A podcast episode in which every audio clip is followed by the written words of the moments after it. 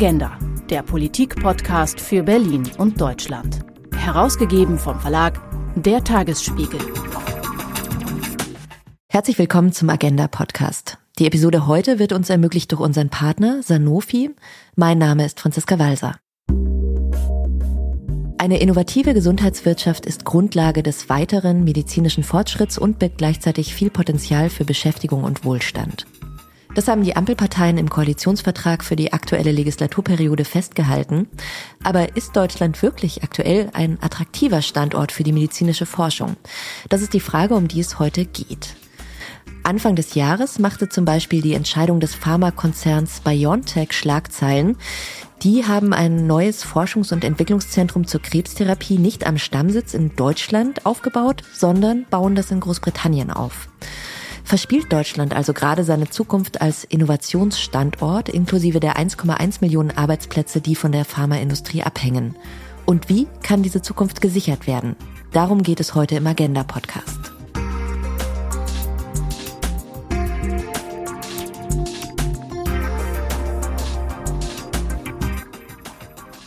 Bei mir im Studio ist heute Heidrun Irschik-Hatschiev, Geschäftsführerin bei Sanofi Deutschland und demnächst ab dem 1. November 2023 Vorsitzende der Geschäftsführung von Sanofi in Deutschland. Als erste Frau an der Spitze der Deutschen Landesgesellschaft. Da muss ich natürlich erstmal gratulieren. Herzlichen Dank. Frau Irschik, wir haben ja diese lange Tradition der Pharmaindustrie und Forschung in Deutschland und überhaupt weltweit. Es gibt ja schon viele Krankheiten, die können gut behandelt werden, weil sie gut erforscht sind. Gibt es denn Bereiche, wo Sie sagen, es gibt noch Lücken in der Versorgung? Also da würden wir gerne was erfinden, da muss noch was erfunden werden, weil es einfach den Patientinnen und Patienten noch nicht so gut geht. Also wir hatten jetzt diesen Virus, der quasi gefühlt aus dem Nichts kam. Es gibt diese Waisenkrankheiten, das sind einfach sehr, sehr seltene Krankheiten. Aber abseits davon, wo wäre denn noch ähm, Platz?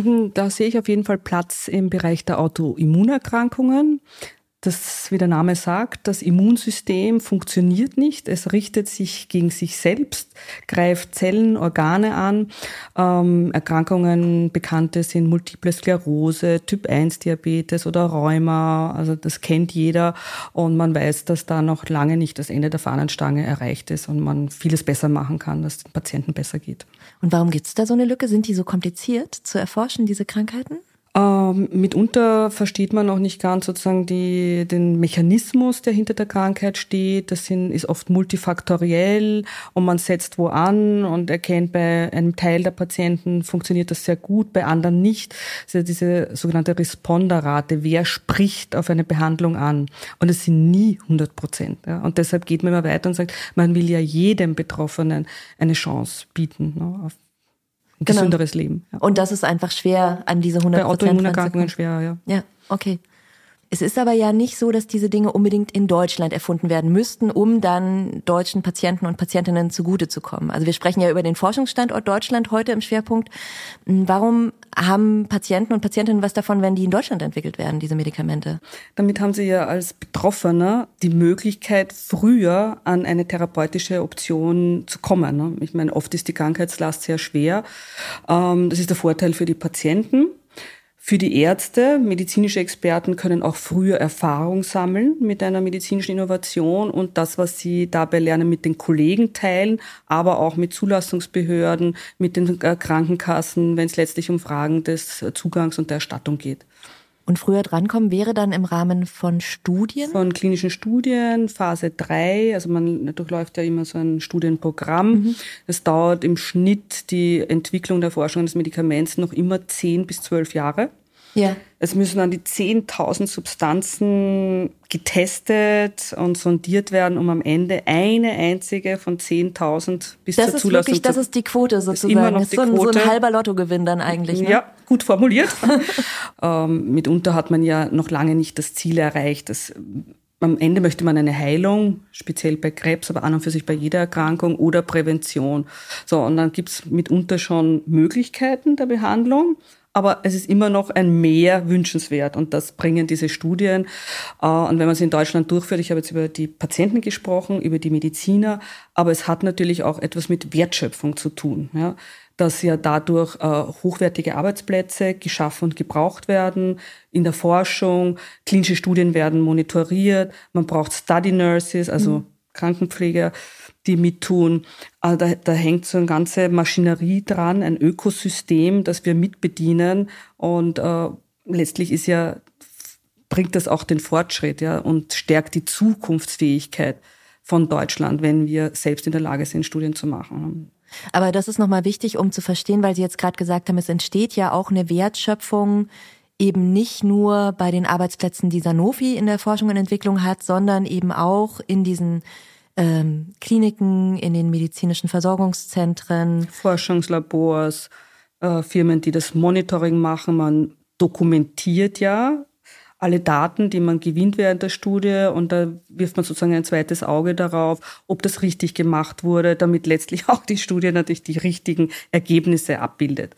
Genau, also das machen Sie nicht alles selber, sondern Sie würden dann diese Expertise auf eine Art ins Gesundheitssystem reingeben und dann aber Leute beschäftigen über jetzt Sanofi-Beschäftigte hinaus. Ne? Das ist richtig, genau. genau. Ja. Und dieser Ausstrahleffekt, da kann ich Ihnen gerne eine Zahl dazu nennen. Wir haben ca. 8000 Mitarbeitende mehr als 3000 in der Produktion, 1000 Kollegen, die in der Forschung und Entwicklung arbeiten und dann die anderen eben mit klinischen Studien in der Kommerzialisierung. Und mit diesen 8000 und diesem Netzwerk, von dem wir sprechen, ja, wo wir verschiedene andere Personen brauchen, die mit uns gemeinsam das erarbeiten, haben wir einen Ausstrahleffekt von 18.000 Jobs, die zusätzlich geschaffen werden durch mhm. die Tätigkeit unsererseits. Und es trifft natürlich auf alle Pharmafirmen zu und Gesundheitswirtschaft. Sie hatten das Thema Neurodermitis schon mal angesprochen und da gibt's ein Medikament von Sanofi, ähm, was ein großer Erfolg war, also sozusagen dieses eins von, von 10.000. Können wir vielleicht an dem einmal durchspielen? Also wie, wie lange hat es denn gedauert, das auf den Markt zu bringen? Sie meinten sowas wie zehn Jahre, bis, bis ein Medikament dann auf dem Markt ist. Also dieses Medikament zur Behandlung von Neurodermitis ist aus einer Zusammenarbeit mit einem anderen pharmazeutischen Unternehmen entstanden. Auch da hat die äh, Entwicklungsarbeit mehrere Jahre gedauert. Es handelt sich um einen monoklonalen Antikörper. Früher konnte man Neurodermitis nur mit Cortisonen, Cremen, Salben behandeln. Also Cortison hat bei Schüben verwendet und äh, jetzt kann mit dem Antikörper viel besser geholfen werden. Und das Kratzen, Jucken ist nicht mehr so äh, ausgeprägt. Und dann ähm, ist bei dem Medikament auch was passiert. Ich finde das so interessant mit der Pharmaforschung, weil man ähm, trifft manchmal Dinge, auf die man gar nicht gezielt hat. Ne? Also in dem Fall, es war für Neurodermitis konzipiert, ist aber auch wirksam dann für andere Dinge. Richtig, also die neueste Indikation, die vorgestellt wurde und wo sehr viel Hoffnung darauf beruht, ist COPD, äh, Atemwegsobstruktion, äh, also dass mhm. man schlecht atmen kann, wenn Menschen mit Sauerstoffflaschen in, in der kritischen Phase gehen müssen. Also das ist wirklich eine schreckliche Erkrankung. Und hier hat man Ansätze gefunden. Und das sind Dinge, an die denkt man gar nicht. Ne? Man fängt so eine Reise an mit einem Medikament und dann haben die Forscher Ideen. Und diese Ideen äh, kann man heute auch viel mehr fördern durch Daten äh, indem man künstliche Intelligenz einsetzt, alle Daten, die schon existieren, äh, sozusagen in einen Pool wirft. Was, was sind das für Daten? Patientendaten? Oder? Patientendaten, immer anonymisiert, mhm. das ist ganz wichtig. Daten zur Diagnose, Daten über den Krankheitsverlauf. Und wenn man jetzt von vielen einzelnen Patienten die Daten poolt, dann kann man daraus große Erkenntnisse ziehen, ne? was man ja sozusagen im Einzelfall nicht weiß. Ein, ein Arzt, der jemand behandelt in der Ordination, der kann einen Einzelverlauf dokumentieren.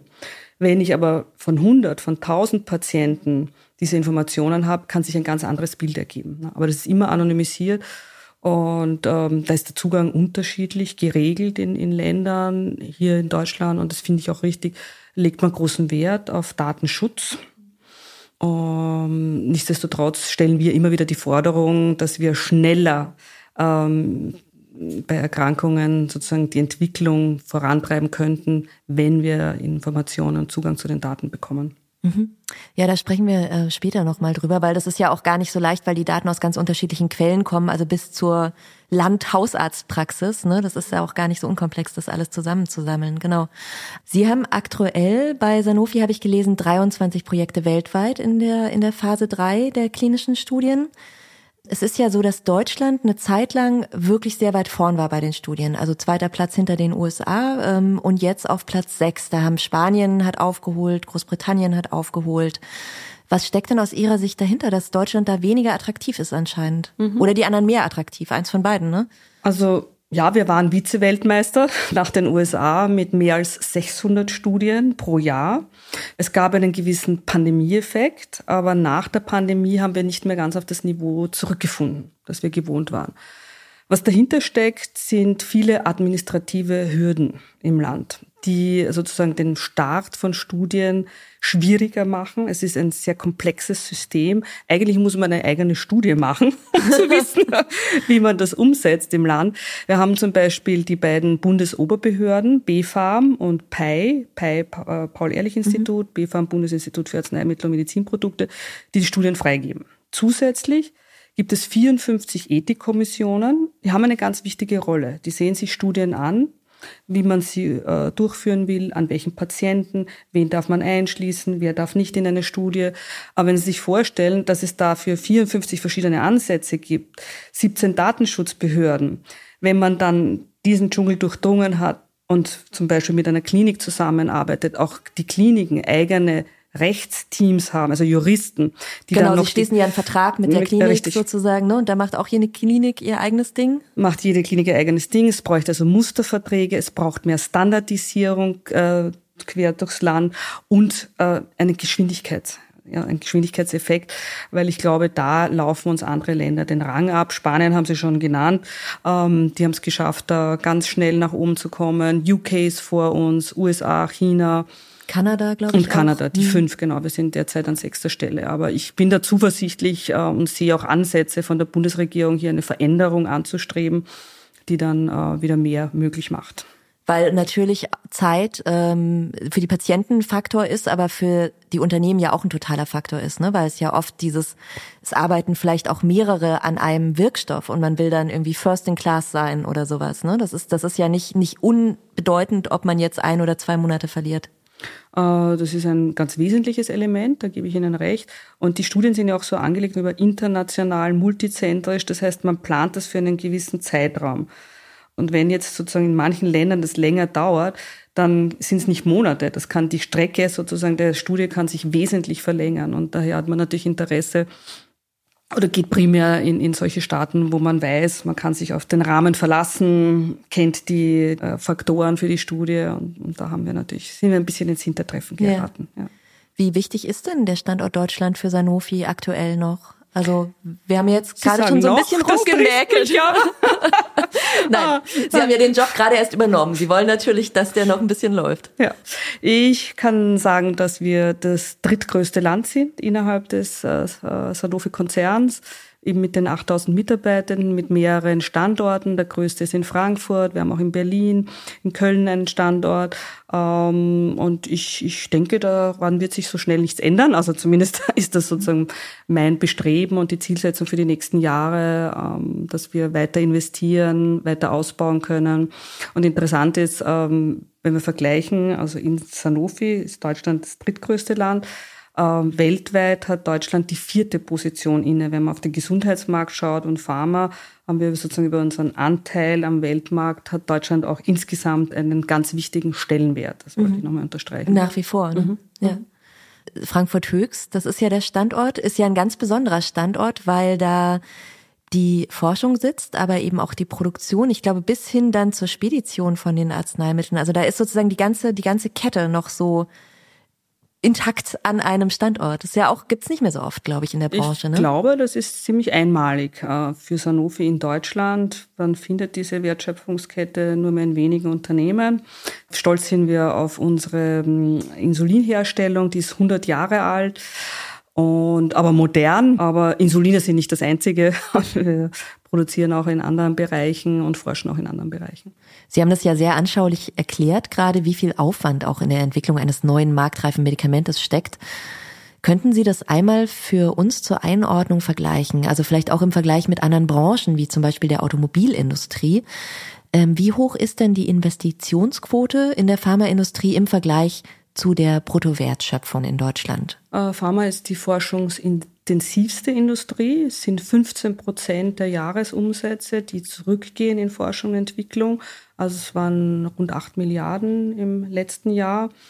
Und das ist doppelt so hoch wie bei anderen Schlüsselindustrien im Land. Also darauf sind wir sehr stolz, sind nicht angewiesen eben auf andere Subventionen oder seltene Rohstoffe. Also ich, ich glaube, das unterstreicht einmal mehr die Bedeutung und den Stellenwert der pharmazeutischen Industrie im Verhältnis zu anderen Industrien im Land. Ja, und weil wir ja gerade am Anfang auch schon ein bisschen drüber gesprochen haben, was, was da alles drinsteckt, wie hoch die Chancen sind, dann wirklich ein erfolgreiches Medikament an den Markt zu bringen, ähm, erklärt sich ja diese Investitionsquote auch sofort, ne? dass, es, dass das einfach nötig ist. Frau Ischek, ich habe ja anfangs schon in der Moderation aus dem Koalitionsvertrag zitiert und da steht, dass die Bedeutung einer innovativen Gesundheitswirtschaft für die Beschäftigung und den Wohlstand ganz zentral ist für Deutschland. Also Pharma als Schlüsselindustrie, so ein verbales Bekenntnis zumindest. Und gleichzeitig haben wir ja auch schon besprochen, wo es nicht so rund läuft. Also Studien sind langsam. Ähm, es gab zum Beispiel im Winter diese, diese Medikamentenversorgungsengpässe für Kindermedikamente, die ja auch viele Leute einfach ähm, sehr, sehr schockiert haben, ne? weil, man, weil wir das einfach so gewohnt sind in Deutschland, dass immer alles vorrätig ist.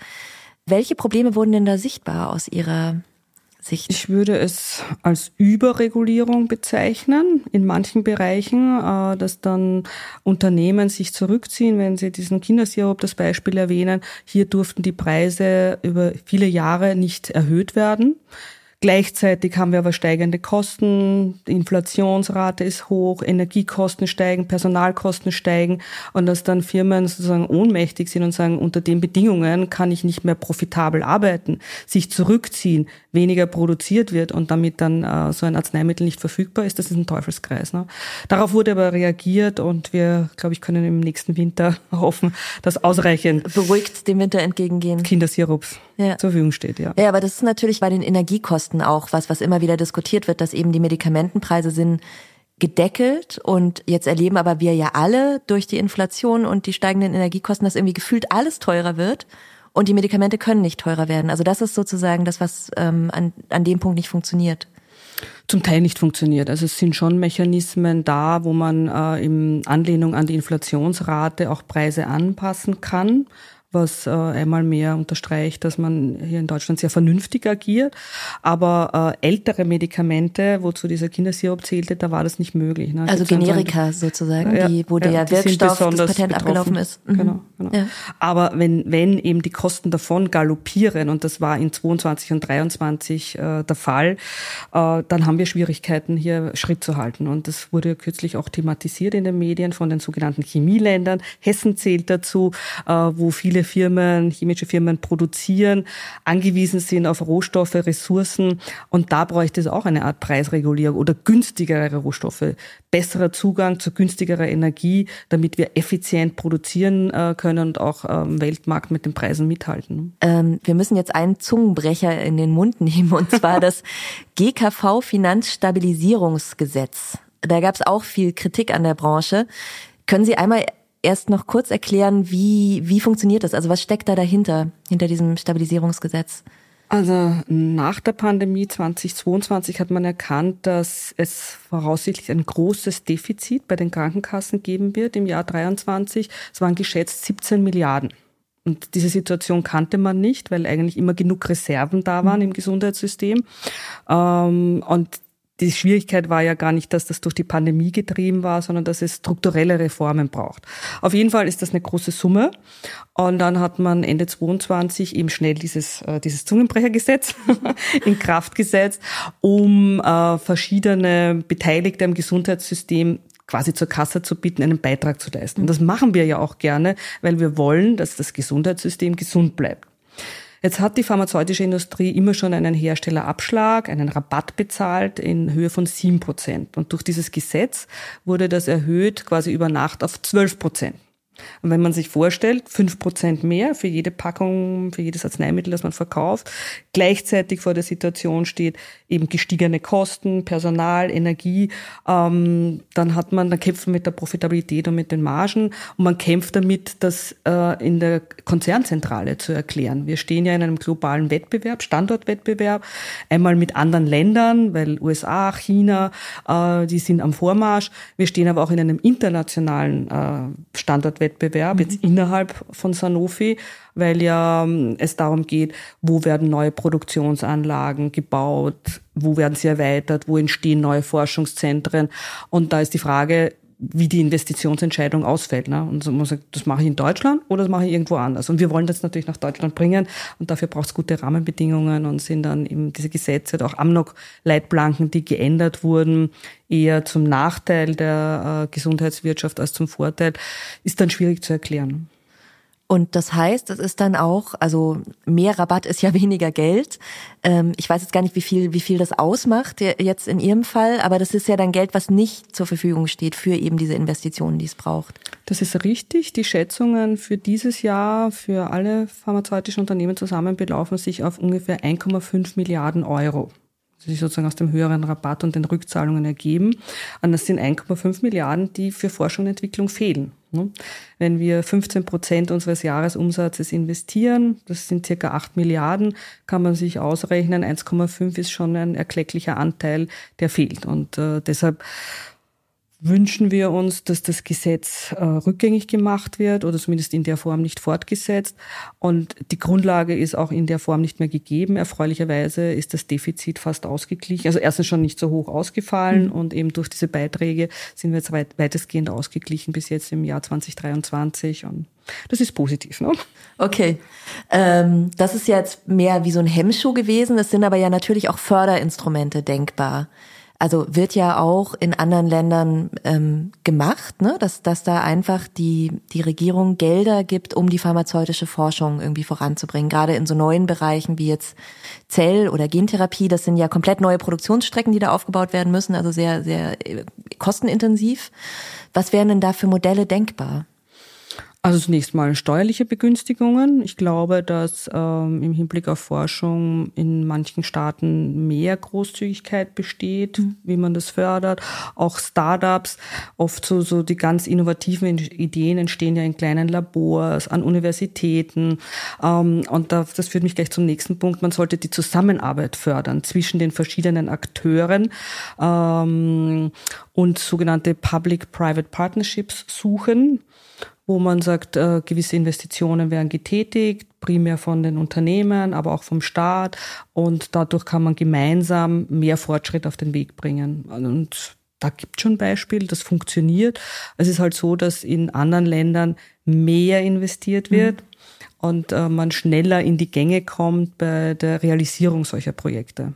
Und es ist auch so, dass man das wirklich schon merkt. Ne? Also wenn man sich guckt auf die Statistiken, woher kommen die Medikamente, wo werden die entwickelt für den Weltmarkt, ähm, ist Deutschland und auch Europa liegt jetzt ziemlich weit hinten. Wir waren mal ganz weit vorne. Ende der 90er kam noch jedes zweite neue Medikament aus Europa, unter anderem auch aus Deutschland. Äh, jetzt ist es nur mehr jedes fünfte Medikament. Und das liegt an der Höhe der Investitionen. Wir sehen, dass Anfang 2000 USA zwei Milliarden mehr in Forschung und Entwicklung äh, investiert hat als Europa. Heute sind es 20 Milliarden. Und wenn wir das hochrechnen, extrapolieren, wahrscheinlich 200 Milliarden mehr, die die Staaten investieren als, als Europa. Und das ist natürlich ein krasses Missverhältnis.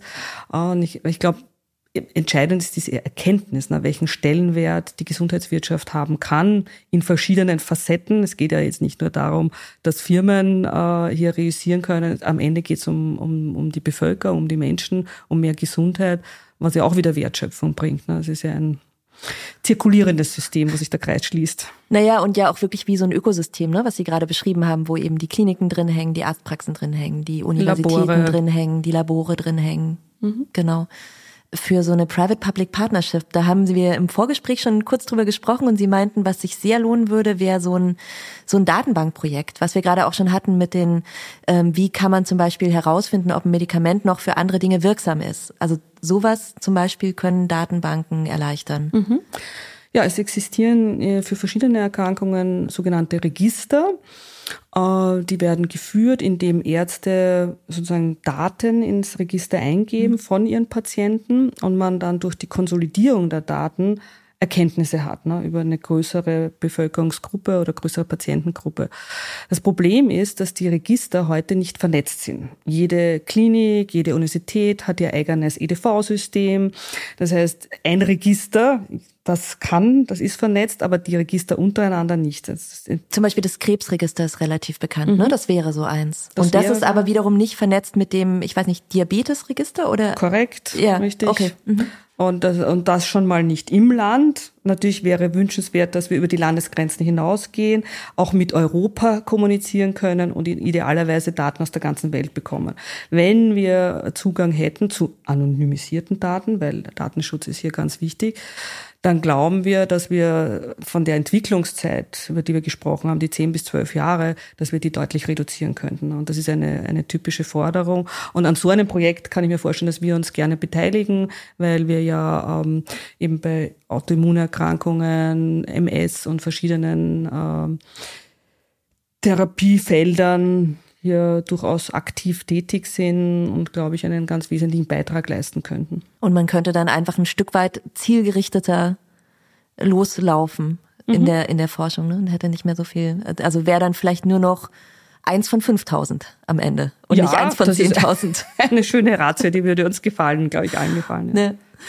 Ähm, wir haben jetzt viel über Sachen gesprochen, die besser laufen könnten in Zukunft. Ähm, jetzt haben Sie ja gerade Ihre neue Position als Vorsitzende der Geschäftsführung angetreten und ähm, wollen das natürlich mit einem guten Gefühl tun. Was, was gibt Ihnen denn Hoffnung, dass Sie hier am richtigen Platz sind und dass da wirklich auch was vorangehen kann bei der Forschung in Deutschland? Interessanterweise ist es die Pandemie.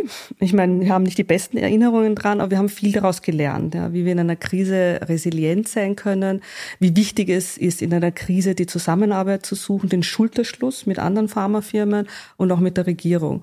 Und ich glaube, wir können stolz darauf sein, dass wir als eines der ersten Länder einen Covid-Impfstoff entwickelt und auch hergestellt haben.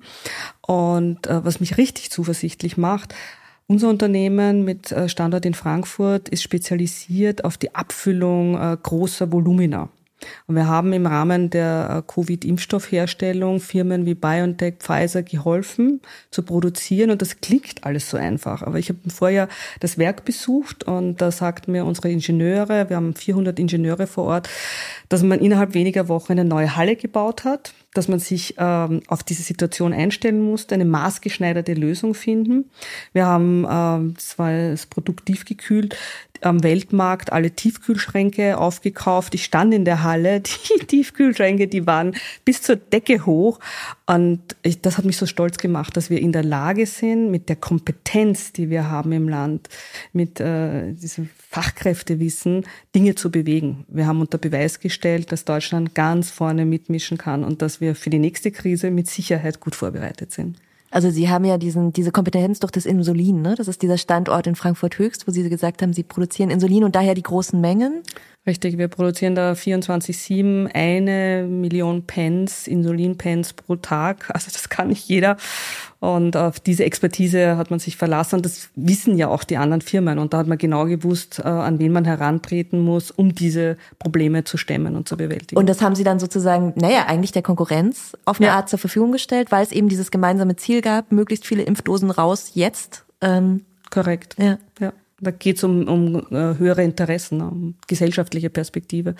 Und ich glaube, das, das werden sich viele merken und dass man in Zukunft auch mehr von sich aus solche Partnerschaften und Allianzen ähm, Vielleicht auch wird. ohne Not, sondern einfach nur, weil ohne die Krise, genau, genau. weil man ja. vernünftig ist. ja. ja, danke. Schönes Schlusswort. Gerne. Frau. Ich bedanke mich. Vielen Dank, dass Sie bei uns waren. Heidrun Irschik-Hatschiew war der Gast heute im Agenda-Podcast. Sie ist Geschäftsführerin bei Sanofi Deutschland und ab November 2023 ist sie zusätzlich Vorsitzende der Geschäftsführung bei Sanofi Deutschland. Wenn Ihnen unser Podcast gefällt, dann schreiben Sie uns gerne eine Bewertung, eine positive. Und falls Sie es noch nicht getan haben, dann abonnieren Sie uns auch gerne kostenfrei auf Apple, Spotify und überall sonst, wo es Podcasts gibt. Ich bin Franziska Walser. Ich danke Ihnen sehr fürs Zuhören. Bis bald. Agenda der Politik-Podcast für Berlin und Deutschland. Weitere Informationen unter agenda-podcast.de.